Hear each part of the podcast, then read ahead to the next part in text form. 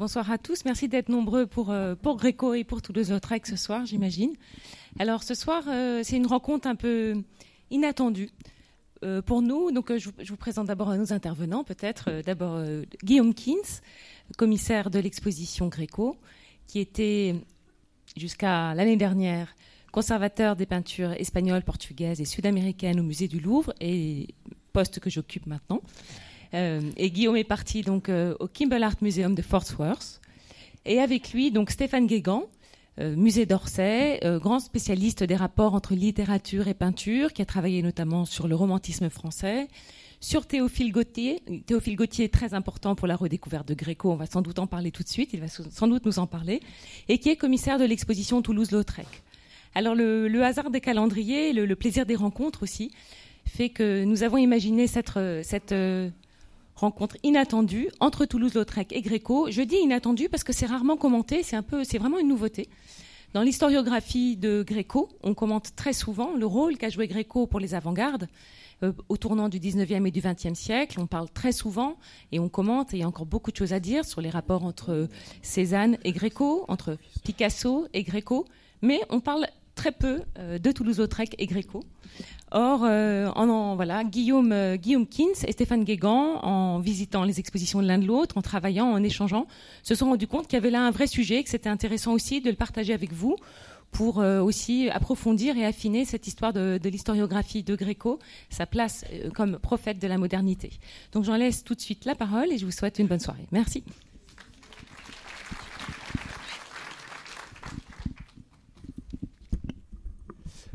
bonsoir. Merci d'être venus euh, aussi, aussi nombreux pour nous écouter parler. On ne sait pas très bien d'ailleurs ce qu'on va exactement dire parce que je ne sais pas si la rencontre Toulouse-Lautrec et Greco est une rencontre oubliée ou une rencontre qui n'a pas vraiment eu lieu ou qui aurait pu en tout cas avoir lieu bien bien davantage. Euh, mais comme le disait Charlotte, les hasards du calendrier font que euh, Gréco et Toulouse-Lautrec se sont rencontrés et en fait se rencontrent en ce moment en partageant les merveilleux espaces du, Grand Palais. Euh, et, j'aime beaucoup cette photo de, la, façade principale du Grand Palais, la façade de la nef, puisqu'on a une, dame de Toulouse-Lautrec en train de regarder un peu avec ironie eh bien un grand jeune homme de Gréco gesticuler euh, dans, tous les sens. Donc il y a une sorte de complicité qui se noue euh, entre, ces deux artistes dès, euh, cette première diapositive et qui, d'une certaine manière aussi, deux artistes qui se retrouvent sur une notion sur laquelle on va peut-être parler, qui est la notion de la, de la modernité. Toulouse-Lautrec résolument moderne, Gréco éternellement moderne peut-être. En tout cas, on va essayer de, voir comment est-ce qu'ils ils se sont rencontrés et comment est-ce qu'ils se parlent encore aujourd'hui.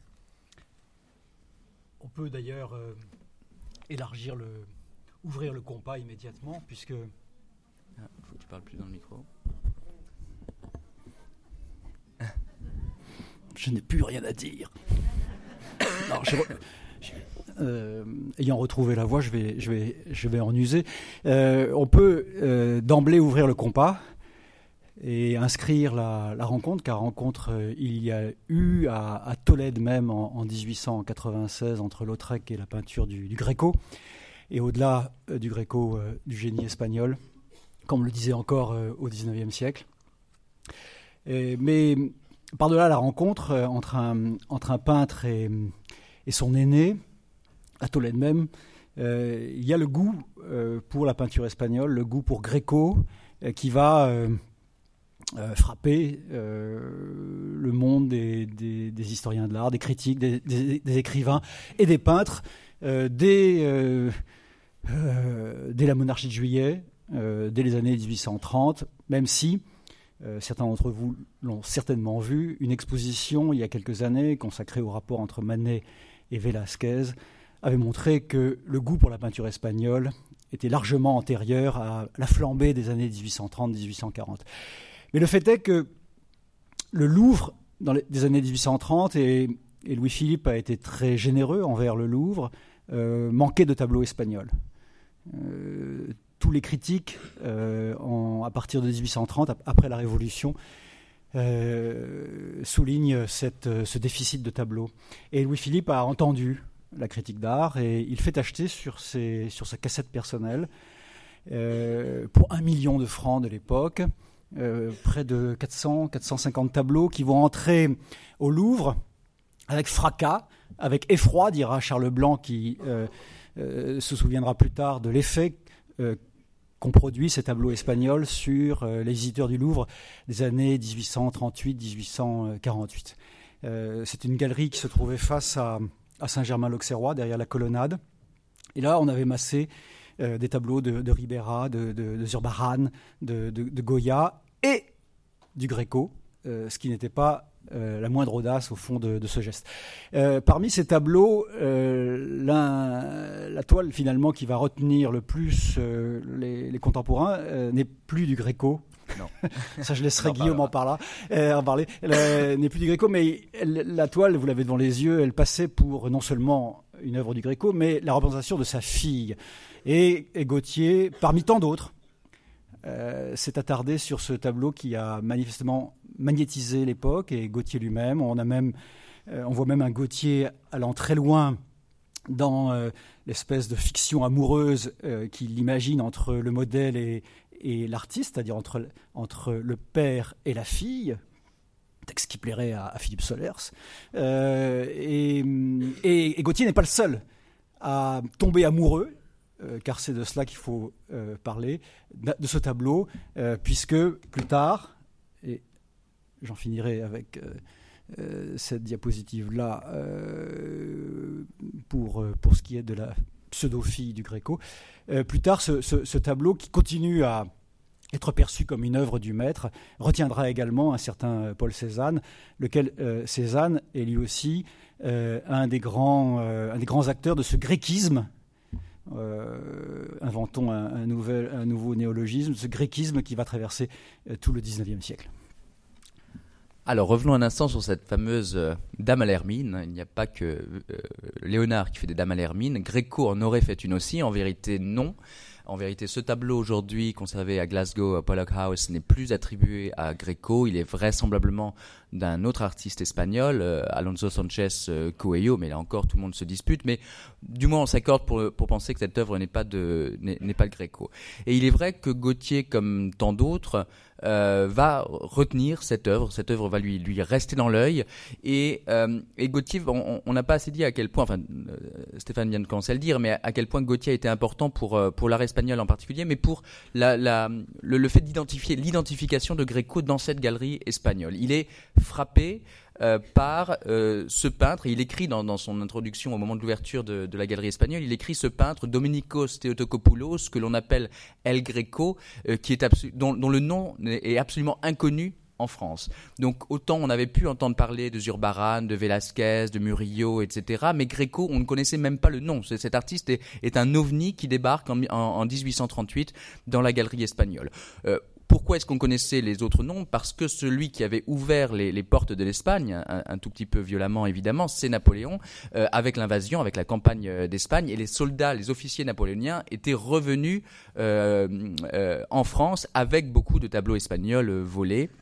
Et c'est ce qui avait lancé le goût espagnol à Paris, c'est ce qui avait aussi permis à la peinture espagnole d'être connue en dehors de ses frontières, mais là-dedans, il n'y avait évidemment pas Gréco qui euh, ne correspondait pas du tout à ce qu'on regardait, ce qu'on pouvait aimer euh, à, l'époque. Donc il faut vraiment rendre, euh, gloire, grâce et tout ce qu'on veut à, Louis-Philippe, à ce musée espagnol, puisque c'est le premier qui a véritablement montré au public, reconnu le talent de, de Gréco.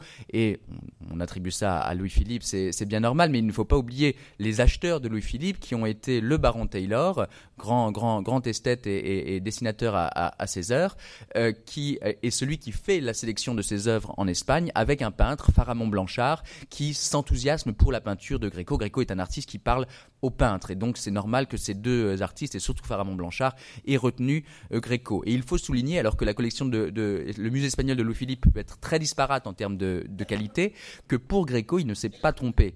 Euh, euh, il ne s'est pas trompé parce qu'il avait donc ce tableau, qui même s'il n'est pas de Gréco, est un magnifique tableau. Il avait le Christ en croix avec les deux donateurs qui a entre, entre temps retrouvé le chemin du Louvre. Il avait la grande adoration des bergers, tableau immense à Bucarest, qui est tellement grand qu'il ne peut pas voyager. il avait la la, la, petite version du songe de Philippe II aujourd'hui à la National Gallery de Londres qui est présent dans l'exposition.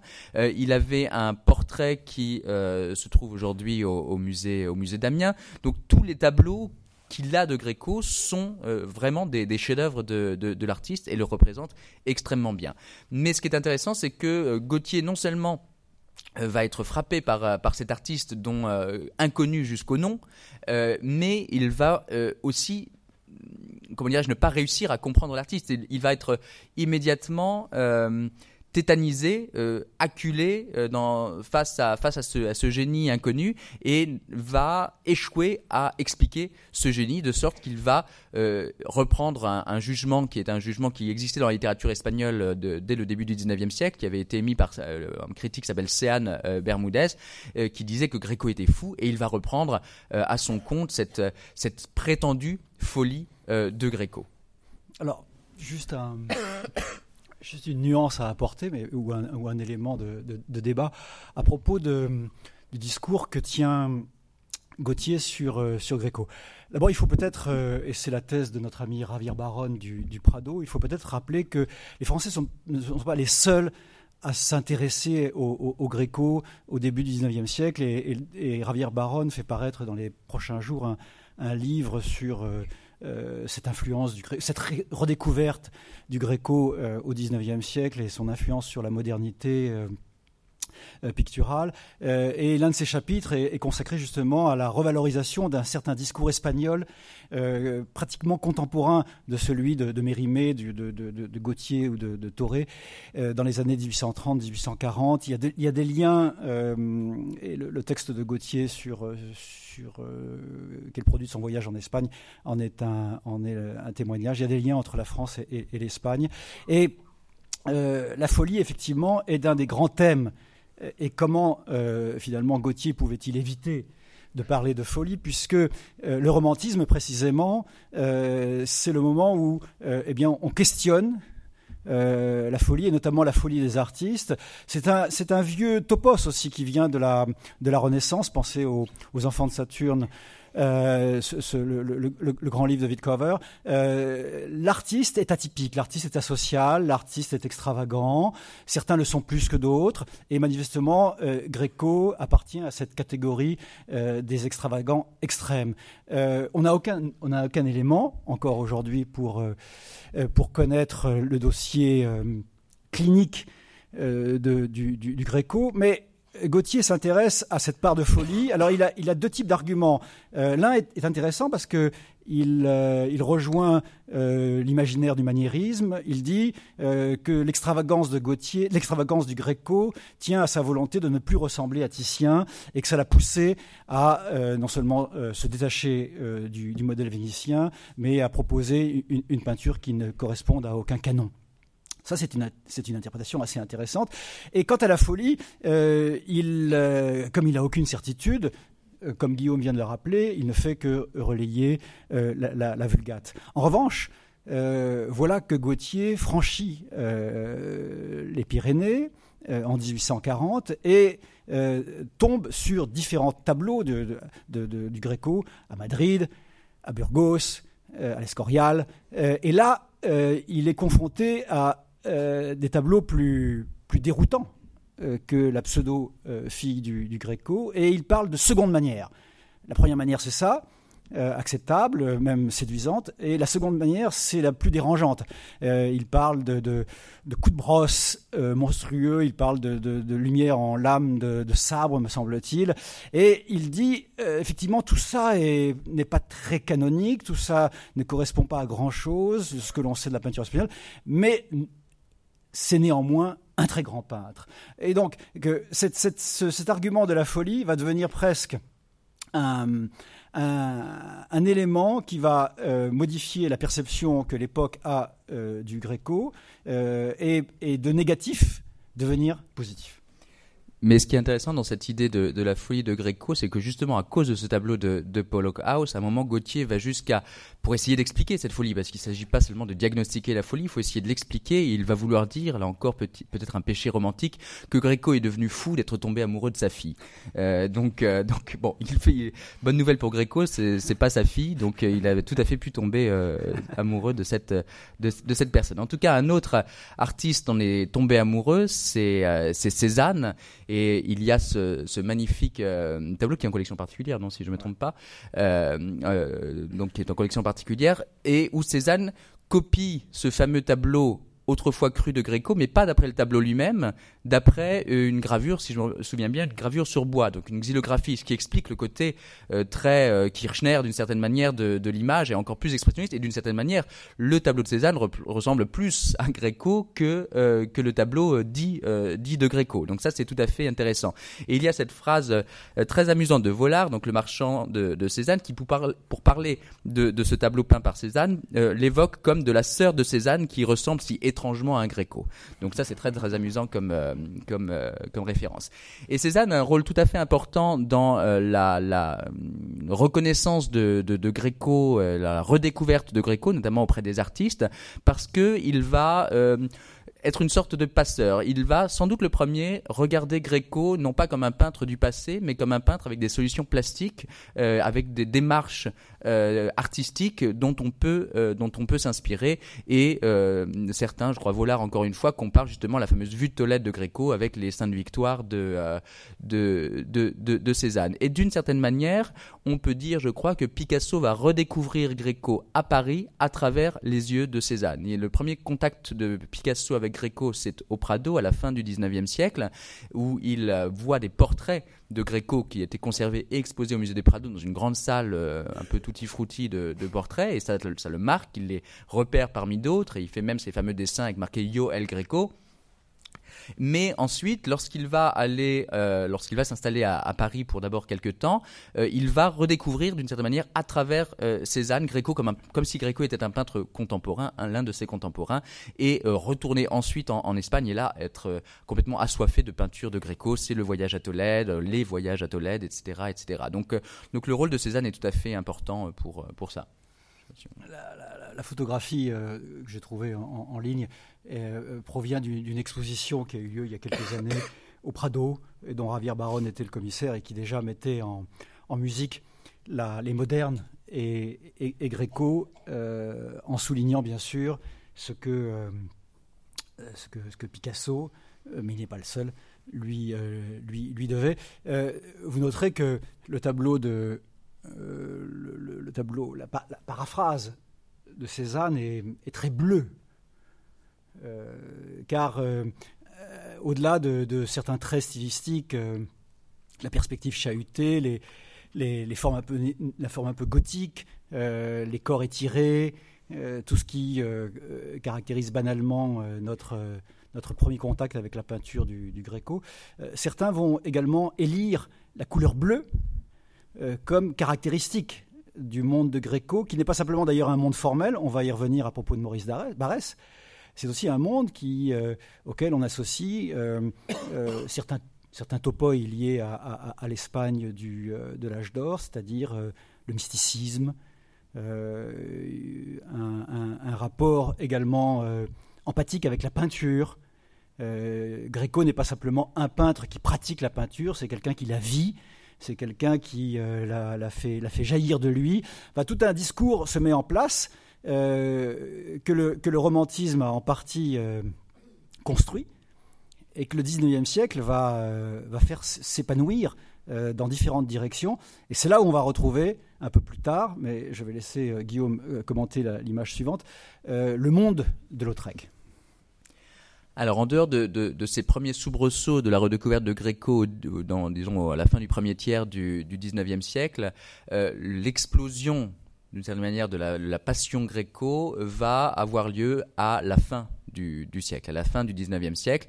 Parallèlement, en, en, en Espagne et en, France, justement sur cette modalité qu'on a déjà qu'on déjà établie, et aussi en, raison du voyage espagnol de Français, dont le symétrique est l'installation à Paris de toute une série d'artistes, d'artistes espagnols comme Zuloaga, dont nous avons ici un, dessin et huile sur, sur papier, sur toile, pardon.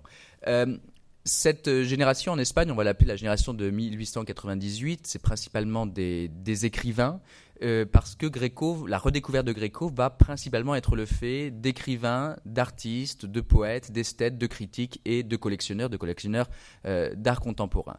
Donc Zuloaga joue un rôle très particulier, très important dans cette, euh, dans cette histoire.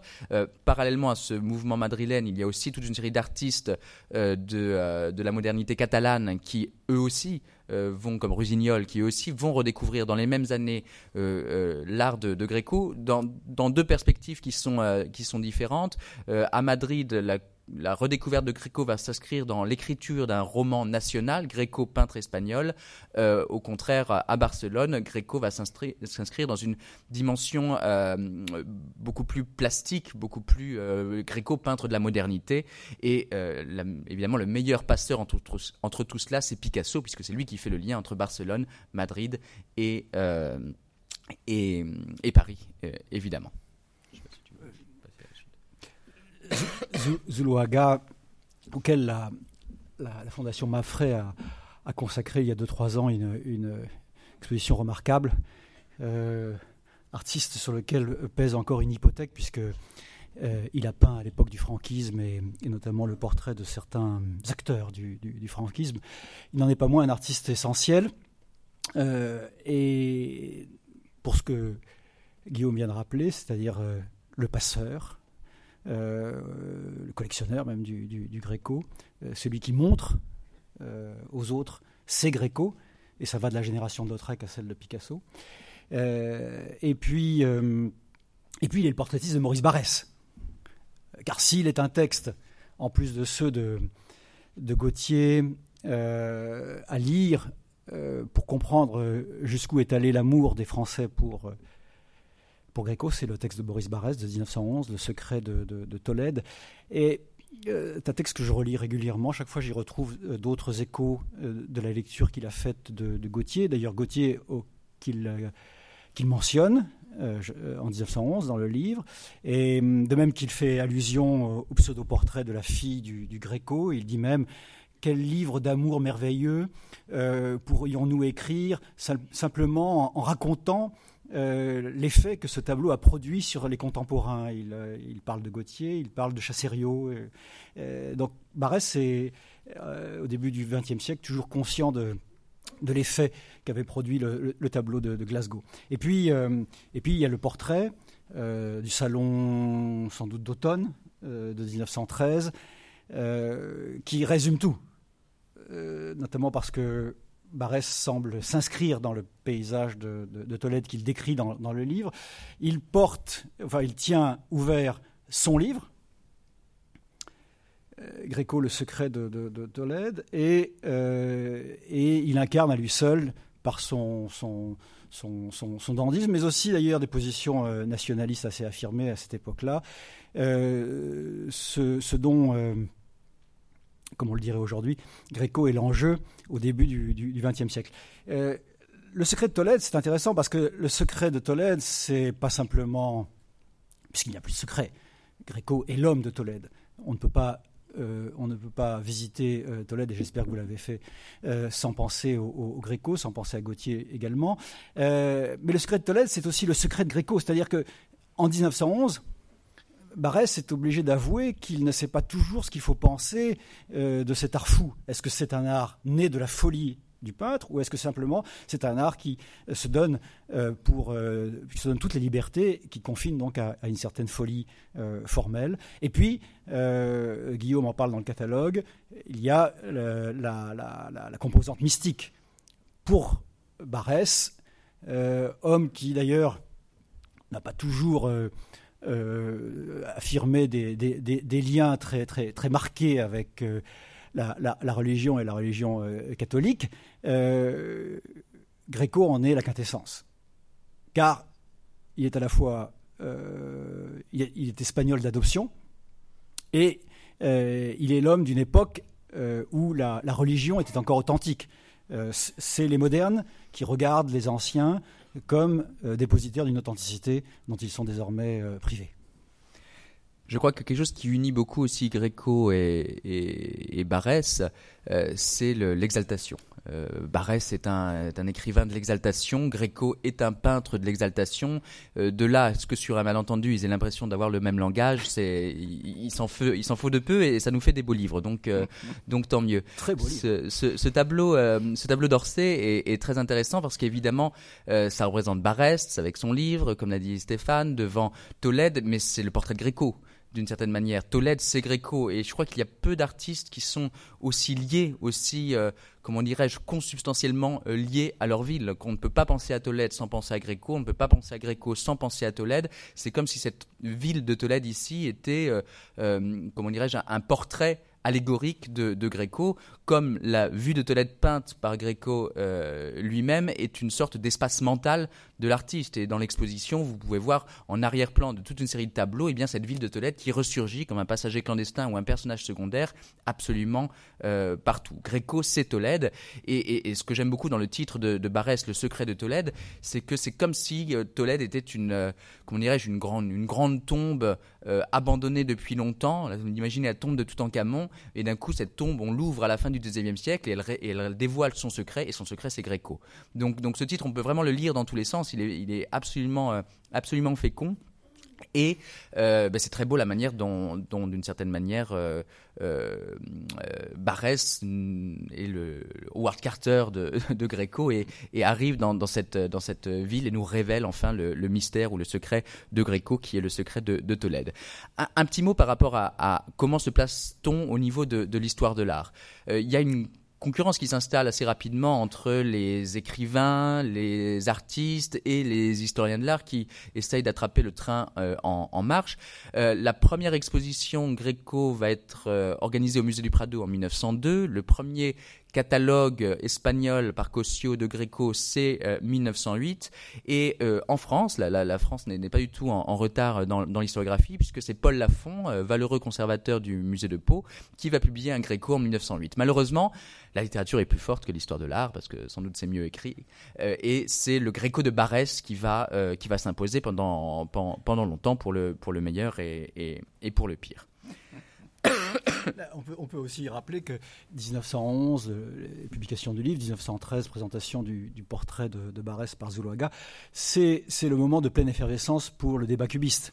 Le, cubisme, une exposition l'a rappelé l'année dernière, le cubisme devient euh, une chose publique à partir de 1910-1911 aux indépendants, au Salon d'automne. Euh, c'est pas le cubisme de Braque et, de Picasso qui réservent leurs œuvres à Kahnweiler et, aux galeries, mais c'est, le cubisme de Glaise, c'est le cubisme du, Fauconnier, cubisme très intéressant d'ailleurs. Euh, et, Gréco est là aussi, euh, sinon, sinon, sinon l'otage, du moins le, prétexte à glose sur les rapports entre une certaine peinture ancienne et une certaine peinture moderne. D'une certaine manière, le, livre de, de, de, Barès, qui peut sembler délicieusement démodé par euh, sa rhétorique euh, et son côté post-romantique, euh, eh bien, fait écho, c'est un paradoxe, mais il y en a d'autres dans la, dans la, vie de Barès, à un débat très contemporain, qui, est, qui est celui qu'engendre la, la, la, crise du cubisme. c'est un véritable débat, puisque, puisque ce débat contamine même la Chambre des députés. les, Français, les Français adorent euh, vous savez, se disputer, eh bien, euh, le cubisme devient un objet de dispute autour de 1910-1911 euh, jusqu'à la Chambre. Oh, alors l'enterrement du, du, comte d'Orgas, c'est sans doute le tableau le plus célèbre de, de, Gréco, principalement connu par la photographie, puisque c'est un tableau qui ne voyage jamais, qui ne peut même pas passer la porte de l'église pour laquelle elle a été, elle a été peinte, Santo, Santo Tomé. et c'est vraiment le je sais pas comment on appelle ça d'ailleurs, euh, je vais pas dire œuvre iconique, c'est trop, c'est trop banal, mais, mais l'œuvre, l'œuvre totémique, voilà, c'est l'œuvre totémique de, de la religion euh, gréco qui se développe euh, à, à, alors. un, un, esthète très important, Montesquieu, Robert de Montesquieu, a cette merveilleuse phrase sur, sur, sur Gréco, il dit c'est l'enterrement d'ornant de la beauté, de l'élégance et de l'aristocratie. Donc c'est tout à fait frappant pour nous de voir comment est-ce que, il y a que Montesquieu qui peut être capable de ça, comment est-ce qu'on convoque un réaliste comme Courbet, avec, aux côtés d'un peintre aussi extravagant et réputé antinaturaliste, même s'il n'accepterait pas, comme, euh, comme Gréco. Donc l'enterrement d'ornant de l'élégance, de, la beauté, de l'élégance et de l'aristocratie, voilà comment, euh, le, euh, voilà comment le caractérise Montesquieu. Est-ce qu'on peut dire simplement, avant que je ne l'oublie, que Montesquieu, le comte Robert de Montesquieu, est dédicataire du secret de Tolède de Maurice Barrès hein, c'est une, très belle dédicace, dans laquelle d'ailleurs Montesquieu, dans laquelle Barrès rappelle que Montesquieu a été un des premiers partisans, il flatte un peu, de Gréco. Euh, donc Montesquieu est véritablement euh, un acteur de la, de la redécouverte, du revival, comme on dirait aujourd'hui, euh, de, de, Gréco à la fin du 19e siècle et au début du, du 20e siècle. Et l'enterrement du, Seigneur d'Orgaz va devenir une œuvre emblématique pour, les artistes. On, on, connaît les paraphrases de, Picasso, puisque Picasso vit avec la reproduction du tableau. scène de désolation collective, euh, dans la période bleue, bleu notamment, et puis, euh, et puis d'autres. Euh, quand, quand Lautrec débarque à Tolède à l'été 1996, 1896, pardonnez-moi, il va voir bien sûr le, tableau, il en parle, joyant son, son premier, l'un de ses premiers biographes le, le rappelle. Donc effectivement, et nous-mêmes d'ailleurs, visiteurs de, de, Tolède, nous allons nécessairement nous agenouiller devant une, une toile pareille. donc c'est un peu la Joconde, Joconde euh, euh, paradoxale du peintre, euh, mais elle continue, elle, fascine dès cette époque-là et elle continue à nous, à nous fasciner. C'est vraiment le. Ce tableau crée véritablement le, ce qu'on pourrait appeler le pèlerinage de, Tolède et devient une référence quasi, quasi universelle. Et on, Proust en parle évidemment, grand, autre grand admirateur de, de, de Gréco. Et il y a du coup tout un microcosme qui commence à, à, faire surface, composé de, de Montesquieu, de Proust, de Maxime de Thomas, dont on va évidemment euh, reparler, et bien sûr de, et bien sûr de Zuloaga. Et donc l'œuvre devient vraiment une, une, référence en tant que, en tant que telle. Alors, ah oui, euh, juste un mot pour. Euh, pour prolonger ce que je disais de ce séjour de, de Lautrec à, à, Tolède, la difficulté est, concernant Lautrec, c'est qu'il est magnifiquement euh, euh, bavard, euh, alors qu'il n'est qu'un enfant, un adolescent ou un, jeune artiste. Et puis sa correspondance est de, moins en moins loquace. il faut donc s'en remettre à ses, biographes, tous d'ailleurs admirables. Tadé Natanson, Coquillot, Joyant, Leclerc, qui sont tous d'ailleurs des écrivains. c'est intéressant parce que c'est un phénomène que, que Picasso va d'une certaine manière renouvelé un peu plus tard. Et donc, euh, au lendemain de ce, pèlerinage, puisque on peut parler déjà de pèlerinage, il peint le, portrait de Romain Coulus, euh, qui est dans l'exposition, euh, dans la section consacrée à la, Revue Blanche, puisque Romain Coulus est un des piliers de la, Revue Blanche, un, écrivain qu'il faudrait relire. ce à quoi je m'attelle en ce moment. et, et, Joyant laisse entendre que, je crois que c'est Joyant, qu'il aurait dit à, à Coulus, à son ami Coulus, euh, qui voulait le peindre, à la manière du Gréco. Et euh, on ne peut que rapprocher ce, tableau, ce visage en, lame de Tolède, justement, comme le dirait Gauthier, de ce qui est peut-être, euh, j'ai envie de dire, un de mes deux ou trois préférés de Gréco, c'est-à-dire ce tableau inouï que, par lequel je commence toute visite du, du, Prado, qui est le portrait d'un gentilhomme qui, a, qui, qui aujourd'hui je crois, a un statut iconique, puisqu'il est, euh, fait partie des, des, œuvres que le Prado met en avant dans sa promotion, son autopromotion. C'est un tableau inouï et qui a euh, été lui aussi beaucoup varié, paraphrasé. Euh, en tout cas, je ne sais pas si Lautrec a ce tableau-là précisément en tête quand il peint le portrait de Romain Coulus, mais il me semble que le rapprochement ici parle de lui-même. Effectivement, le tableau euh, de Greco est très euh, très paraphrasé. Tout espagnol fait son portrait en euh, caballero con la mano el pecho, à la fois les les madrilènes que les, les modernistes catalans. Picasso ne déroge pas à la tradition. Euh, il y a un célèbre tableau euh, au musée de Rouen euh, par Modigliani qui reprend, un grand collectionneur qui reprend également cette, même, forme. C'est vraiment un, passage obligé, une figure de style de, la modernité de, part et d'autre des, de part et d'autre des Pyrénées. Juste un mot, puisque je parlais de, Paul Leclerc, autre écrivain dont Lautrec fait le portrait en, ces années, en, cette fin des années 1890. Euh, je, fais simplement remarquer que derrière Paul Leclerc, on, aperçoit l'œuvre qui se trouve dans l'exposition, euh, L'Hôte de passage, euh, qui est une sorte de paraphrase là, sur la nana de Manet, ce qui laisse entendre que Lautrec étant un artiste subtil, contrairement à, la réputation qu'une certaine historiographie lui a faite, il ne cite pas explicitement ses sources. il, attend, il attend de nous euh, qu'on les, les découvre, qu'on les, les exhume, qu'on les déchiffre. Euh, il n'est pas dans la citation littérale, il est dans la citation euh, oblique. Et en voyant l'exposition de, Guillaume, exposition d'une intensité rare, je dis parce que toutes les expositions ne produisent pas sur moi le même effet, en, France et ailleurs, eh bien, j'ai pensé à rapprocher le tableau de Boston, qui lui aussi est un des cinq ou dix plus grands gréco, c'est une chance de le voir ici, euh, du portrait de, Leclerc, par, cette, nonchalance qui semble assez naturelle dans un portrait du XIXe siècle. Mais là, d'une certaine manière, Lautrec nous oblige aussi à regarder autrement la peinture du Gréco. Euh, la nonchalance que euh, Gréco s'autorise dans le portrait d'un prélat, si, si dandy soit-il car euh, c'est aussi ça qui est, formidable dans la peinture du, Gréco, c'est que euh, eh bien, euh, ces hommes d'église eh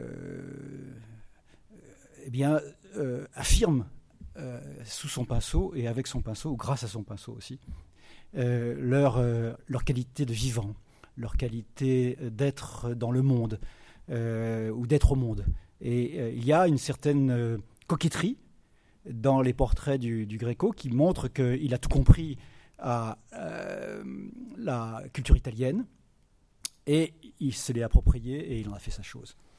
Alors j'aime beaucoup l'application du terme de dandy euh, au portrait de Gréco et notamment à l'Hortensio euh, Félix Paravicino parce que c'est exactement ça et on a à la fois l'impression d'y voir l'ancêtre impossible d'un Robert de Montesquieu, voire Robert de Montesquieu lui-même à une soirée euh, à une soirée déguisée sur le thème euh, sur le thème gréco. Il y a vraiment ça. Ce qui est frappant chez chez Gréco et, et, et sans doute ça le lie à, à, à Lautrec à ce niveau-là, c'est sa recherche d'une équivalence plastique entre euh, le sujet et la manière de l'exprimer, c'est-à-dire la grande agilité intellectuelle, puisque tout, tout, frère trinitaire qu'il était, ce Paravicino était avant tout un, un, poète, un érudit, un humaniste, un lettré.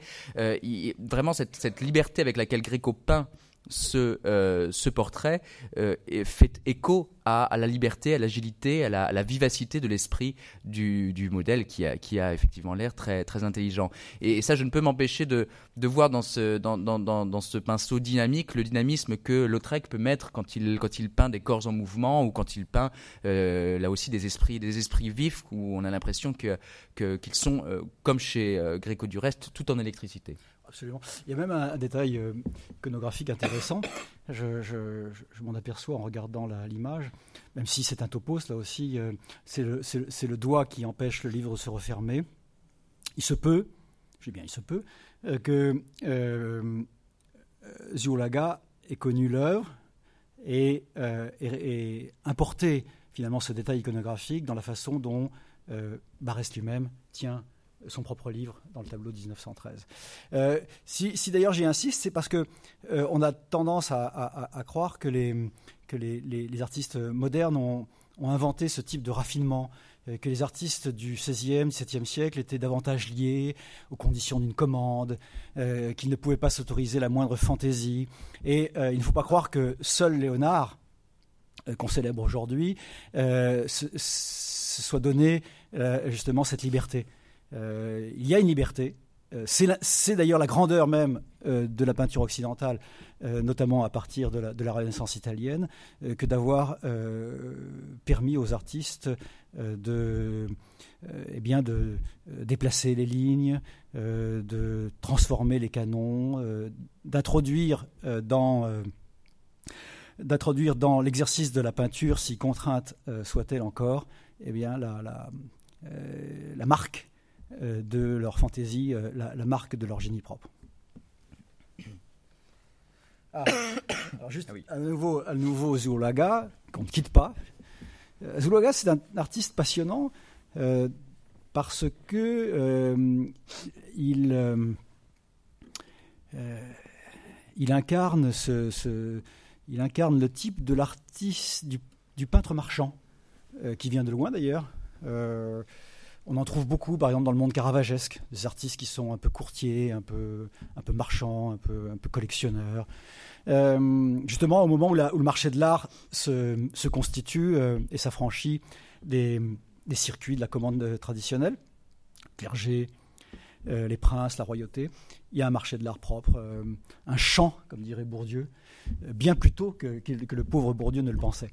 eh bien, euh, Zulaga a acheté, vendu des tableaux du, du Gréco. Euh, si ma mémoire est bonne, il a, il a même euh, la vision de Saint-Jean d'Apocalypse du, du, du, Met dans sa collection, tableau que, qui est peut-être une des sources des Demoiselles d'Avignon de, Picasso. Et, et, Zulaga a également c'est ce petit dessin qui, qui nous le rappelle, par Opisso, était un proche de, de Lautrec et de, Maxime de Thomas, dont il avait épousé la, sœur. Euh, ça aussi, c'est très intéressant. On, retrouve comme ça ces, effets de, de réseaux euh, familiaux autour de, autour de Lautrec, autour de Zuloaga et, et de, Thomas, de Thomas qui euh, figure dans un tableau Chesterdale, comme on dit, c'est-à-dire un tableau de National Gallery Washington qui ne peut pas voyager, sinon, euh, euh, j'aurais tout fait pour le faire venir.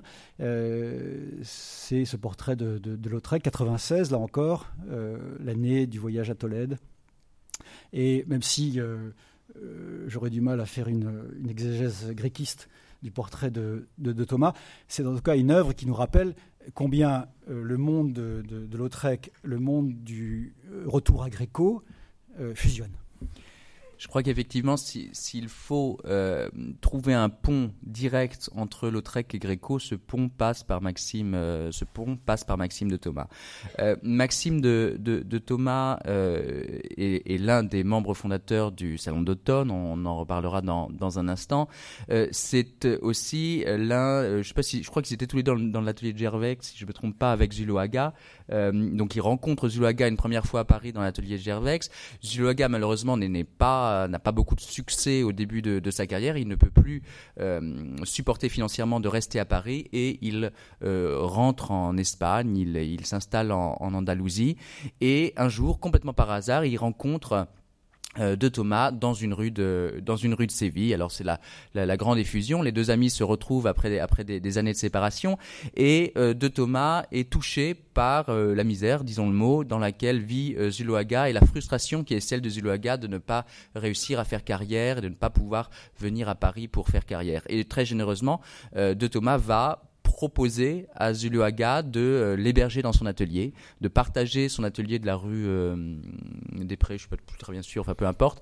Euh, et, c'est ce qui va permettre le retour de Zuluaga à, à Paris et d'une certaine manière aussi la reconnaissance et le succès de la carrière de, de Zuluaga et qui va introduire euh, de Thomas à la peinture de, de, Gréco, dont il est absolument fou. Et je, crois que c'est l'image suivante. Et voilà. Et en 1908, euh, sur une initiative de Maxime de Thomas, il va y avoir une première présentation de tableaux de Gréco dans le cadre du Salon d'automne, donc plutôt un salon destiné à, l'art euh, contemporain ou à l'art en tout cas récent. Gréco est d'ailleurs assez, de manière assez surprenante, exposé dans la même salle que Monticelli. Qui est un artiste pas mal oublié euh, aujourd'hui, mais qui, qui, était très apprécié à, à l'époque. Je vous cite une phrase. Aujourd'hui ferme l'exposition qu'entre toutes j'aurais voulu voir les deux peintres dont je suis le plus amoureux, Greco et Monticelli. Cette euh, phrase est de Marcel Proust. Et qui n'est pas allé voir l'exposition euh, parce qu'il écrivait la recherche et il a, il a bien eu raison. Mais euh, en ce moment, en tout cas, vous n'êtes pas obligé de choisir entre, entre euh, Gréco et Toulouse-Lautrec. Vous pouvez aller les voir tous les deux. Donc, d'une certaine manière, la rencontre Gréco-Toulouse-Lautrec, elle, elle s'est passée à travers, par, par l'entremise de, de, de de, de, Thomas, qui, dont la, dont la, sœur Valentine va effectivement épouser, épouser, et, épouser Zuloaga. Et, là se met donc en place tout, tout, un réseau qui va de Proust à Montesquieu, un des modèles pour le baron de Charlieu de la recherche, vous le savez, de Thomas à Zuloaga, et on voit vraiment cette société euh, gréco, gréquesque, gréquiste, je ne sais pas comment, il faut dire, qui se, développe. D'autant plus que Zuluaga n'est pas le seul artiste espagnol installé à Paris. Il y en a un autre, euh, Ricardo de Madrazo, qui est un peintre un peu, modeste, mais peu importe, qui euh, est installé à Versailles, a une collection à, Versailles et qui se trouve être, pardon, une collection dans laquelle il y a des grécos. Il y a notamment la, version de l'expolio qui est montrée dans, dans l'exposition, qui est d'aujourd'hui la Alte Pinacothèque de Munich euh, or, Madrasso et ses Grécos sont à Versailles. Et Madrasso est le beau-frère de euh, Reynaldo Hahn, qui est l'ami intime de Marcel Proust. Donc vous voyez à quel point tout, euh, tout s'imbrique et tout ce monde ne doit parler que de Gréco. on a beaucoup écrit sur les, sources ou les, plutôt les citations artistiques que l'on trouve dans la, dans la recherche du temps perdu. Mais euh, voilà, Proust il parle effectivement de Gréco, qu'on parle le ciel de Paris à la à la vue de à la vue de Tolède, euh, fait des liens très intéressants entre euh, Gréco et Wagner, donc dans, dans, dans quelque chose qui nous qui nous qui nous emmène un peu vers un esprit un esprit de fin de siècle qui fera encore écho avec Huysmans puisque dans la dans la dans la chambre à coucher de Désé-Sainte, il y a un il y a un Gréco, donc Gréco devient ce, cette espèce d'artiste magnétique hypnotisant cher cher à l'esprit cher à l'esprit fin de siècle. Et euh, Proust toujours compare euh, Charlus euh, à un inquisiteur peint par, par Gréco. Donc voilà, derrière ça, il y a peut-être encore Montesquieu qui se, qui se cache. Étrange inquisition. Étrange inquisition. il y a une scène de torture hein, dans la recherche avec Charlus. Il reste Huysmans qui s'est converti au, catholicisme en 1891-92 réédite Arbour au tout début du, siècle, je crois 1903, 1904. Il y a une préface, je crois que c'est 1903, une préface. Et, et on le sait aujourd'hui, l'une des, l'un des, des modèles de Des c'est Montesquieu. Et que, que Des vit avec une, crucifixion, une petite crucifixion, dit Huysmans, dans sa chambre à coucher, à Fontenay-aux-Roses. Euh, et, là, et, là, encore, une, une, preuve de cette imprégnation, euh, de, ce, de ce mariage euh, de ce mariage entre la, modernité du 19e siècle et la modernité française en premier lieu, et, la cause du, gréco.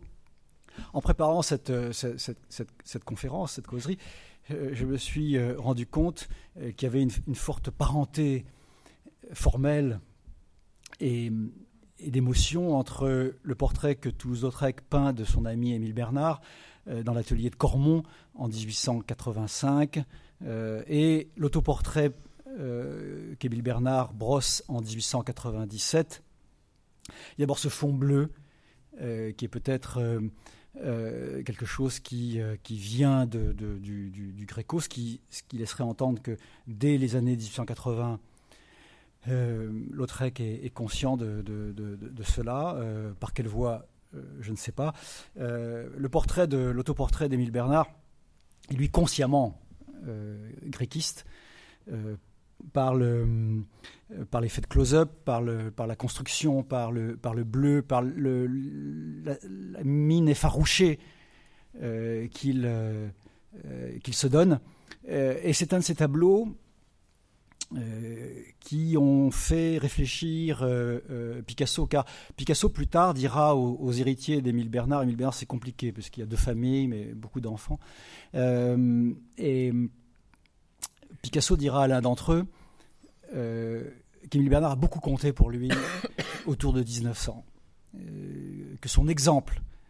Et c'est intéressant parce que, Guillaume l'a rappelé, euh, Picasso peut aller directement à la source. Il peut aussi utiliser comme Cézanne des photographies et l'exposition sur le Picasso bleu et rose montrait son archive avec toutes sortes de reproductions du, du Gréco. Et Cocchio, qui est l'inventeur du terme période bleue, dit bien dans son livre sur Picasso que euh, Picasso vivait euh, dans un environnement, euh, dans un environnement saturé de reproduction du Gréco. Petite carte postale, petite reproduction noir en noir et blanc, mais, mais tout ça suffisait pour alimenter son, imagination.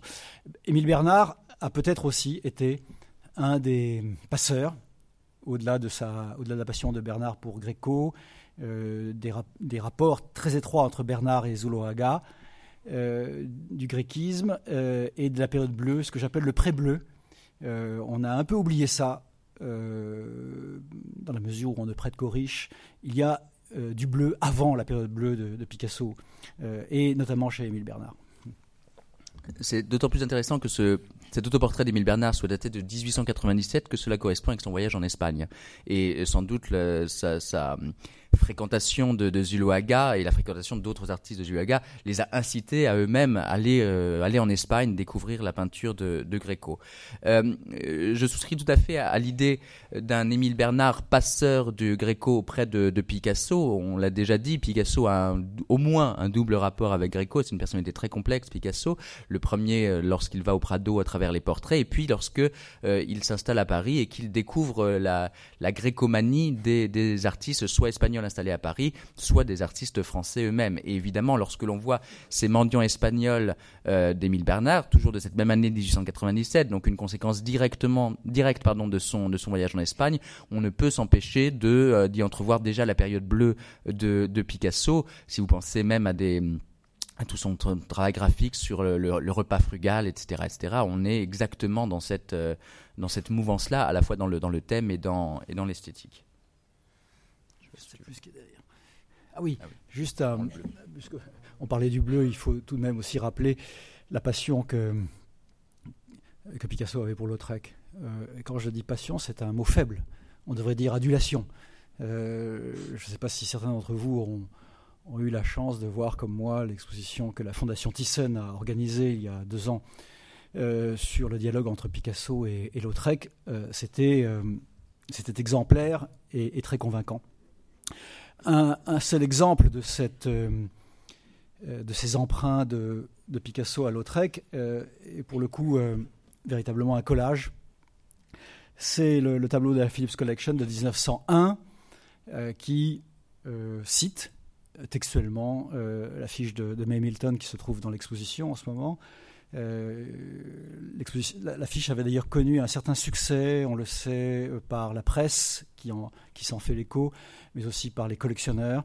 Euh, c'est le moment d'ailleurs où, Lautrec va se détacher un peu de, l'affiche, il va moins en produire, elle semble d'ailleurs moins, fracassante, moins provocante que les, premières. Il a, suffisamment euh, montré euh, comment il avait révolutionné le, genre, mais il y a la, tout l'humour, l'humour parfois un peu féroce de Lautrec dans cette, dans cette image de, de Milton, et il y a ce fond bleu, étal, euh, qui devient euh, véritablement le, la force, le, foyer euh, le plus fort du, de, l'œuvre.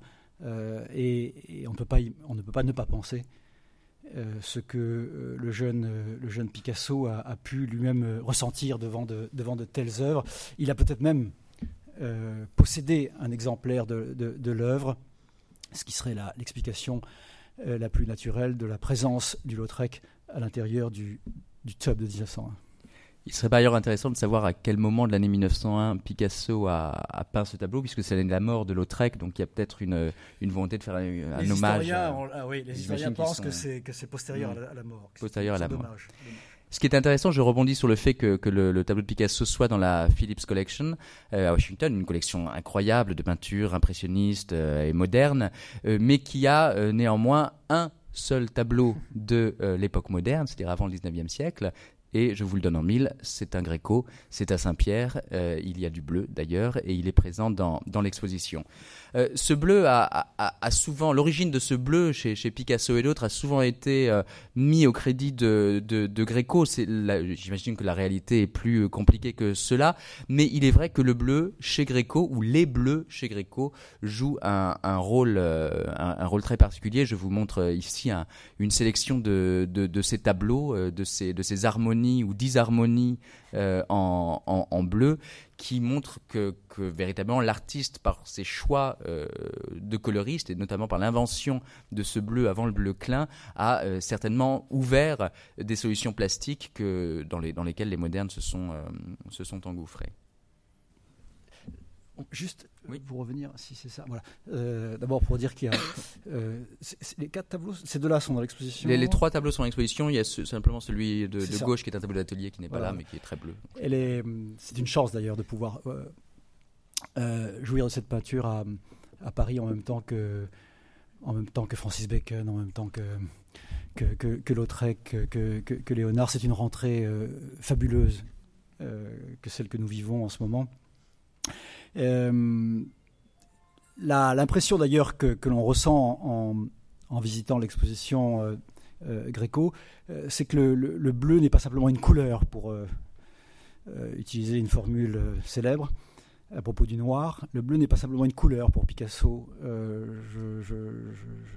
J'écris de temps en temps un peu sur Picasso et en ce moment j'essaie de J'essaie de, travailler sur le terme, la, notion de divin chez lui et son rapport au catholicisme. Car, contrairement là encore à sa légende, euh, il allait à la messe et euh, il était euh, en cela un vrai catholique espagnol, andalou, avant d'être catalan. Et, et, le bleu a sans doute, au-delà de sa force visuelle, euh, au-delà de ce, de ce, lien qu'il établit avec euh, le monde du Gréco, euh, une portée symbolique chez, chez Picasso. il n'est pas simplement un vecteur d'émotion dans les, dans les tableaux bleus qui nous montrent des, des aveugles, des mendiants, des affamés, euh, des prostituées, euh, des macros, des maquerelles, euh, des alcooliques. D'ailleurs, il y a une dimension parfois heureuse hein, dans la période bleue de Picasso. On a, tendance à, ne reproduire que les tableaux malheureux, que les tableaux douloureux. il y a d'autres œuvres dans la période bleue qui, relèvent d'un rapport à la, vie plus heureux. et Picasso, d'ailleurs, n'est pas, pas l'homme d'un sentiment unique. il tente, comme les plus grands artistes, Gréco, Lautrec, euh, à tout embrasser, à tout dire de la condition humaine et de ce qui nous, nous dépasse. Ce qui nous dépasse, c'est par exemple pour, euh, pour, Picasso euh, la, la, culture qui est la sienne, qui est une culture profondément, profondément catholique et qui le hante jusqu'à jusqu'à la fin. c'est en, en, visitant l'exposition consacrée au Gréco que j'ai ressenti ça pour la première fois. J'avais vu l'exposition de, de, Londres il y a quelques années. Et, l'exposition euh, du, Grand Palais, euh, volontairement ou pas, mais ça Guillaume va nous le dire tout de suite, euh, met le bleu, ou donne au bleu, une, présence intense du, début à la fin. Et, on ne peut que, on ne peut que songer à Picasso qui aurait pu lui qui euh, avait décidé de ne pas mourir, euh, voir cette exposition, eh bien, euh, ce qu'il aurait ressenti, ce qu'il aurait pu en dire. D'ailleurs, d'une manière générale, je trouve que ceux qui ont interrogé Picasso ne lui ont pas posé les bonnes questions. Et, notamment parce que Picasso traînait derrière lui l'idée que sa, peinture n'avait rien à voir avec le monde du catholicisme, n'avait rien à voir avec, avec toutes les questions que, que nous euh, nous avons abordé ce soir, et c'était bien sûr euh, une, fâcheuse, une fâcheuse erreur. Euh, avant de passer la, parole à Guillaume qui, conclura, juste un mot pour expliquer la présence de, ces, deux images sur, sur l'écran. C'est là aussi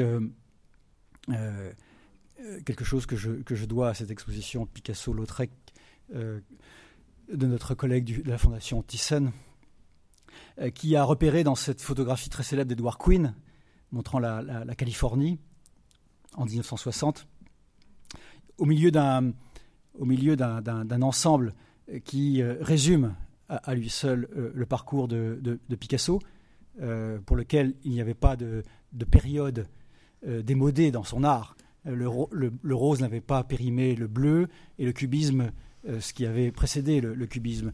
Euh, vous savez que Picasso euh, n'a que, n'a que mépris pour cette téléologie, cette vision de, l'art linéaire et, qui, irait de rupture en rupture. Un tableau bleu, un tableau rose, la, tenture des demoiselles d'Avignon, sans doute inspiré par la, vision de, Jean de Patmos, tableau du maître. Et puis, au milieu de tout ça, une photographie doublement intruse. La photographie de Lautrec par Paul. Euh, vous la repérez sans doute, euh, elle est là, euh, juste sous la tenture des Demoiselles d'Avignon, comme si, comme si Lautrec, comme si, pardonnez-moi, Picasso, alors qu'il est le dieu de la peinture en 1960, il n'a plus aucun rival des deux côtés de l'Atlantique, reconnaissait payer ses dettes, comme le dit Baudelaire, payer ses dettes de manière élégante, par la présence de cette photographie. Et euh, cette photographie, elle n'est pas simplement euh, là pour nous rappeler que le premier Picasso euh, s'est largement nourri des maisons closes, de la peinture de Lautrec, des vues de cabaret, bref, du génie lautrécien. C'est peut-être aussi qu'il avait vu en Lautrec, comme il avait vu en Émile Bernard, un de ces artistes qui avait fait le lien entre la France et l'Espagne. Je ne sais pas si vraiment on peut conclure une, une discussion, une causerie, j'aime bien ton, ton, ton terme. Euh, ce qui est certain, c'est que euh, c'est qu'on a une grande chance effectivement d'avoir une saison pareille à, à Paris. C'est que euh, Gréco a une grande chance de, de voisiner avec, avec Toulouse-Lautrec et, et, et, exactement, et vice versa. ce que, ce que j'aimerais dire simplement, c'est que cette rencontre Lautrec-Gréco, dont on parle peu Est-ce une rencontre oubliée? Est-ce une rencontre qui n'a pas eu lieu? Est-ce une rencontre qui aurait pu avoir lieu. Parce qu'il ne faut pas oublier que Lautrec meurt en 1901. C'est très tôt par rapport à la redécouverte de, de Gréco. Lautrec n'aura euh, pas lu Barès. Barès n'avait peut-être pas encore entendu parler de Gréco en, en 1901. Que sait-on de Gréco? Donc, au fond, il est vraiment précurseur dans ses intérêts qu'on a pointés euh, les uns à la suite des autres. Vraiment précurseur dans son rapport, dans son regard à, à Gréco, que ce soit direct ou que cela passe par des, euh, des intermédiaires. Et de manière très touchante peut-être. Euh, rappelons-nous de, de, cette mort de Lautrec, de Lautrec qui meurt à, à 37 ans, et posons-nous la question de ce que fait Gréco quand il a 37 ans. Gréco, quand il a 37 ans, il arrive à, à Tolède. Euh, Gréco, quand il a 37 ans, il, il peint l'Assomption euh, du musée de Chicago, qui est le, le cœur de, de l'exposition en ce moment au, au, Grand Palais. Gréco, quand il a 37 ans, il est en fait encore un peintre italien. Euh, Gréco, quand il a 37 ans, n'est pas encore Gréco. Donc, euh, il nous réserve toutes les surprises que montre l'exposition jusqu'à leur surprise finale de, de, cette, de cette vision de Saint-Jean à, à, Patmos. Et, et cela, euh, mais je voudrais pas non plus rester sur une note de frustration ni de douleur, mais cela nous laisse aussi penser tout ce que Lautrec aurait pu faire de Gréco, du reste et de, et de lui-même. Et donc voilà, je trouve qu'il est important de rappeler que euh, les, les, artistes euh, bah, meurent jeunes parfois et meurent vieux et que c'est pas forcément les plus euh, restants qui meurent, euh, qui, qui, qui, meurent vieux, etc., etc. Donc je trouve qu'il y a une, un parallèle de date assez, assez, assez intéressant. Voilà, le, Lautrec meurt à 37 ans et, Gréco ne devient Gréco d'une certaine manière qu'à qu 37 ans. Merci. Merci, Merci de votre attention.